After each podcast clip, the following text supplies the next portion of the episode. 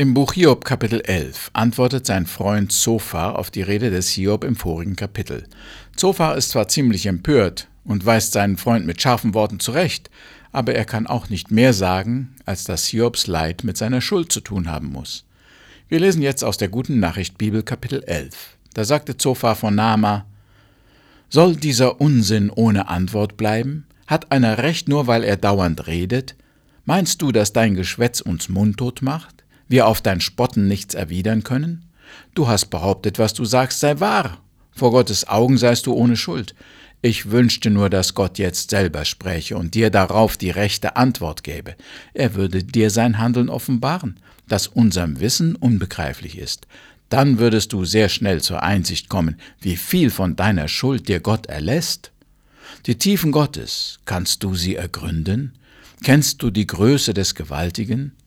Gott reicht noch höher als der Himmelsdom, zu dessen Grenze du nie hingelangst. Gott reicht noch tiefer als die Totenwelt, von der du doch so gut wie gar nichts weißt. Gott ist viel größer als die ganze Erde, viel breiter als das ganze weite Meer. Holt er den Schuldigen vor sein Gericht, so gibt es niemand, der ihn daran hindert. Er kennt die Taugenichts und ihr Treiben, das Unrecht kann sich nicht vor ihm verstecken. Jedoch ein Dummkopf kommt erst dann zur Einsicht, wenn wilde Esel zahm geboren werden. Du Hiob musst dein Herz zu Gott hinwenden und deine Hände ihm entgegenstrecken. Doch reinige sie erst von allem Unrecht und lass in deinem Haus nichts Böses zu. Dann kannst du frei von Schuld den Blick erheben, dann stehst du fest und brauchst dich nicht zu fürchten. Das Unheil, das dich traf, kannst du vergessen, wie Wasserfluten, die verlaufen sind. Dein Leben zeigt sich dann in neuem Licht und strahlt noch heller als die Morgensonne. Nach aller Dunkelheit kommt Morgenglanz. Du lebst in Sicherheit, mit neuer Hoffnung. Du bist beschämt, doch kannst du ruhig schlafen. In deinem Frieden wird dich niemand stören, doch viele werden kommen, dir zu schmeicheln. Den Bösen aber bleibt nur die Verzweiflung. Sie suchen Zuflucht, ohne sie zu finden, und ihre einzige Hoffnung ist der Tod. Soweit Hiob Kapitel 11. Was mir bei diesen Debatten der vier Freunde auffällt, sind zwei Dinge. Einmal, wie hart sie ihren Vorredner angreifen können. Sie fahren ihn unsanft an, machen ihn richtig fertig, beschimpfen, beleidigen und verspotten ihn. Zofa sagt hier, soll dieser Unsinn ohne Antwort bleiben? Und meinst du, dass dein Geschwätz uns mundtot macht? Anstatt zuzuhören, sich in die Lage des leidenden Hiob zu versetzen, ihn zu bedauern und zu trösten, verurteilen, verspotten und beschimpfen sie ihn. Wie leicht sind auch wir in der Gefahr, die Gefühle des anderen zu übersehen und ihn mit unseren Argumenten trösten und überzeugen zu wollen. Dabei geht es uns wohl weniger darum zu helfen, als vielmehr darum, das letzte Wort zu haben und selber Recht zu behalten. Das andere, was mir auffällt, ist, wie überzeugt jeder Freund davon ist, dass er die Antwort hat, dass er mehr weiß als der andere und klüger und verständiger ist. Zofa sagt zum Beispiel, meinst du, dass wir auf dein Spotten nichts erwidern können? Er glaubt, er weiß es besser als Hiob und stellt ihm dann eine ganze Reihe provokativer Fragen, die er wohl selber nicht beantworten kann. Ich will nicht behaupten, dass Hiob und seine Freunde eingebildet und arrogant sind, aber es wundert mich doch, mit welch einer Überzeugung sie die Ansichten des anderen angreifen und ihre eigenen vertreten können. Dabei kann ich oft gar keinen großen Unterschied in ihrer Theologie entdecken. Allerdings sehe ich, dass Hiob nicht sehr vorsichtig ist, Gott wegen seiner Leiden anzuklagen, ihn zu beschuldigen und ihm Vorhaltungen zu machen. Das wiederum reizt die Freunde zum Widerspruch. Sie glauben dann, Gott verteidigen zu müssen. So ist es auch hier. Als Argument stellt Sofa dem Hiob einige rhetorische Fragen, die ihm zeigen sollen, wie wenig er über Gott weiß und wie anmaßend seine Reden sind. Zophar fragt, Die Tiefen Gottes, kannst du sie erkennen? Kennst du die Größe des Gewaltigen? Gott reicht noch höher als der Himmelsdom. So versucht Zophar, sich schützend vor Gott zu stellen und ihn zu verteidigen. Das tun wir sicher auch sehr oft, wenn wir merken, dass jemand Probleme mit dem Glauben hat und sich in einem geistlichen Konflikt befindet. Aber wir brauchen Gott nicht zu schützen und sein Handeln nicht zu rechtfertigen. Der Schöpfer und Herrscher der Welt kann sich allein verteidigen. Er kann sich selber offenbaren.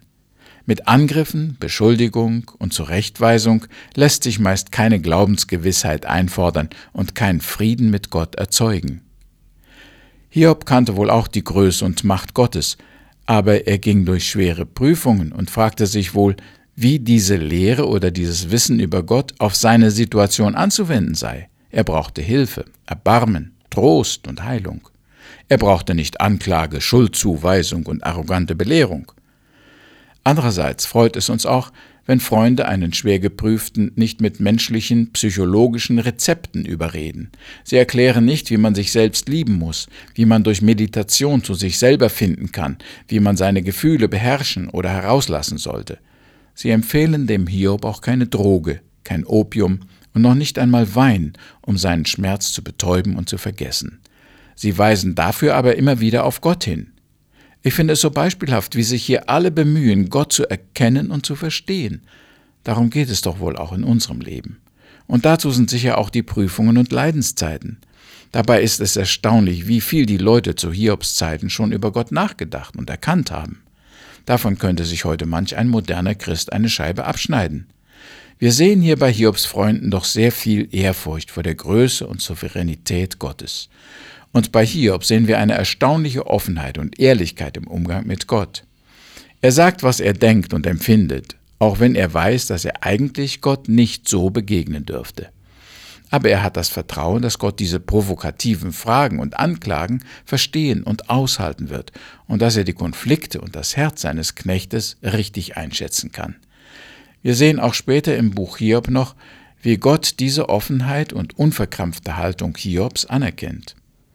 Nachdem Sofa versucht hat, dem Hiob die Größe und Weisheit des Schöpfers klarzumachen, ermahnt er ihn, sich an diesen im Gebet zu wenden. Er sagt, Du Hiob musst dein Herz zu Gott hinwenden und deine Hände ihm entgegenstrecken. Das ist wirklich ein guter Rat und wir wollen noch etwas über die verändernde Kraft des Gebetes nachdenken. Also ich glaube, Zophar meinte, Hiob sollte beten. Er sollte mit Gott sprechen, über seine Klagen und Kämpfe, seine Fragen und Sünden. Es ist immer besser, mit Gott selbst über unsere Zweifel und den Zorn und andere Gefühle zu sprechen, als mit Menschen darüber zu diskutieren. Bei Gott ist Hilfe und Antwort und Heilung. Gebet verändert vieles. Zunächst verändert Gebet unsere Einstellung zu uns selbst, zu unserer eigenen Bedeutung und unserem eigenen Wert. Das ist zwar nicht das Wichtigste, aber es ist vielleicht das Erste, was geschieht. Wir können fast nicht mit einem stolzen und rechthaberischen Herzen in die Gegenwart Gottes treten. Schon wenn wir an unseren Schöpfer denken und mit ihm reden wollen, werden wir ganz klein. Dann fühlen wir uns gar nicht mehr so sicher, so mächtig und so sündlos. Jesaja sagte, als er in die Gegenwart Gottes kam, Vor Angst schrie ich auf, ich bin verloren, ich bin unwürdig, den Herrn zu preisen. Ich lebe unter einem Volk, das genauso unwürdig ist.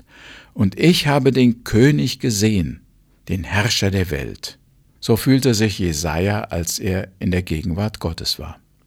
Am Schluss des Buches Hiob kommt es zu einer persönlichen Begegnung zwischen Hiob und dem Herrn. In Kapitel 42, Vers 5 und 6 bekennt Hiob, ich kannte dich ja nur vom Hören sagen, jetzt aber hat mein Auge dich geschaut. Ich schäme mich für alles, was ich sagte, in Staub und Asche nehme ich es zurück. Im Gebet in der Gegenwart Gottes wird uns deutlich, wie gering wir sind, wie schwach, wie unwissend. Wir können Gott keinen Rat geben, keine Anklage erheben, keine Fragen stellen, das steht uns nicht zu. So wie Hiob müssen wir dann auch sagen, ich schäme mich für alles, was ich sagte. Zweitens, unsere Einstellung zu Gott und seinem Handeln verändert sich. Erst wenn wir nicht mehr über Gott reden, philosophieren und diskutieren, sondern uns direkt an ihn wenden, sehen wir die Lage im richtigen Licht. Wir erkennen, dass Gott souverän ist, dass seine Gedanken höher sind als unsere. Wir begreifen, dass er die Welt regiert und einen ganz anderen Überblick hat als wir. Es wird uns klar, dass er uns liebt und dass er höhere Motive für sein Handeln hat. Wenn Gott uns Leid und Not schickt, dann ist es nicht aus Freude daran, uns zu quälen.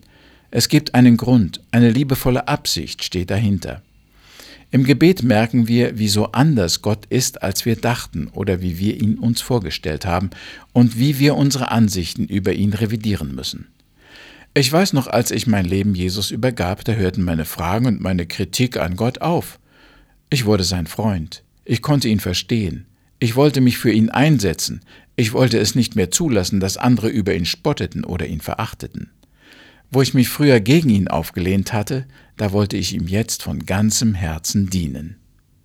Drittens, Gebet verändert auch unsere Einstellung zur Situation. Welche Einstellung Hiob zu seiner Krankheit hatte, sehen wir deutlich in den Kapiteln, die wir schon gelesen haben. Er klagt, er beschwerte sich, er pochte auf seine Gerechtigkeit und sein Recht auf eine bessere Behandlung. Er konnte es nicht annehmen, dass er als Unschuldiger, wie er dachte, so viel Verluste und Schmerzen hinnehmen sollte. Wenn er versucht hätte zu beten, anstatt seinen Freunden seine Lage immer wieder zu erklären, er wäre viel eher zum Frieden gekommen. In der Gegenwart Gottes fällt Licht von einer anderen Seite auf unsere Situation. Asaf sagt im Psalm 73, Vers 16, ich mühte mich ab, das alles zu verstehen, aber es schien mir ganz unmöglich. Doch dann kam ich in dein Heiligtum. Da erkannte ich, wie es mit ihnen ausgeht. Als ich verbittert war und innerlich zerrissen, da hatte ich den Verstand verloren. Wie ein Stück Vieh stand ich vor dir. Gebet verändert unsere Einstellung zu den Dingen, die wir sehen, und zu den Umständen, in denen wir uns befinden. Waren wir vorher rebellisch, unzufrieden, ja zornig, können wir im Gebet ganz neue Seiten erkennen und auch Vorteile sehen an einer Situation, von der wir dachten, sie sei ein einziger Schaden für uns. Viertens, Gebet ändert die Einstellung zu unserer Zukunft. Hiob hatte in seiner Not und Krankheit keine Perspektive mehr für die Zukunft. Er wünschte sich nur noch den Tod. Für ihn gab es keine Hoffnung auf bessere Zeiten, keinen Glauben an Veränderung und Heilung, keine Erwartung mehr an das Leben.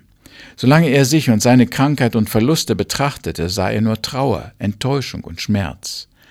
Wer im Gebet in die Gegenwart Gottes geht, der erlebt, was David im Psalm 23 so ausdrückte. Und muss ich auch durchs finstere Tal, ich fürchte kein Unheil. Du Herr bist ja bei mir. Vor den Augen meiner Feinde deckst du mir deinen Tisch, festlich nimmst du mich bei dir auf und füllst mir den Becher randvoll. In der Nähe des Herrn haben wir eine freudige und festliche Zukunft, trotz aller Bedrängnis hier. Fünftens, Gebet ändert die Einstellung zu unserem Nächsten. Hiob war unzufrieden mit seinen Freunden. Sie waren leidige Tröster, eingebildete Besserwisser, Lehrer und Mahner. Ich bin überzeugt, Hiobs Einstellung zu seinen Freunden hätte sich verändert, wenn er für sie gebetet hätte. Im letzten Kapitel des Buches muss Gott Hiob auffordern, für seine Freunde zu beten. Zu Eliphas sagt Gott, Mein Diener Hiob soll für euch beten, denn auf ihn werde ich hören und euch nicht für euren Unverstand bestrafen. Denn ihr habt nicht die Wahrheit über mich gesagt wie mein Diener Hiob. Vielleicht kostete es Hiob noch einmal eine Überwindung für seine Freunde, die ihn so beschuldigt haben, zu beten. Aber indem er das tut, wird seine Beziehung zu ihnen geheilt. Sechstens. Gebet verändert nicht nur unsere Einstellung zu unserer Situation und unseren Mitmenschen, sondern es verändert auch wirklich die Umstände und unsere Lage. Durch das Gebet wird Krankheit tatsächlich geheilt. Dafür gibt es viele Beispiele, auch heute noch. Durch das Gebet wird die Krankheit erträglicher oder nimmt einen leichteren Verlauf. Gebet kann uns auch Verlorenes wieder ersetzen, uns von Sünden, Sorgen und Belastungen befreien und uns zu neuer Lebensfreude helfen. Hätte Hiob den Rat des Zophar gleich befolgt und gebetet, so wären die Diskussionen mit seinen Freunden bestimmt ganz anders verlaufen. Wir beten. Herr, erinnere uns bitte immer wieder daran, dass wir zu dir kommen können, wenn wir in Not und schwierige Lagen geraten. Danke, dass du unser Gebet hörst und auf unsere Bitten antwortest. Amen.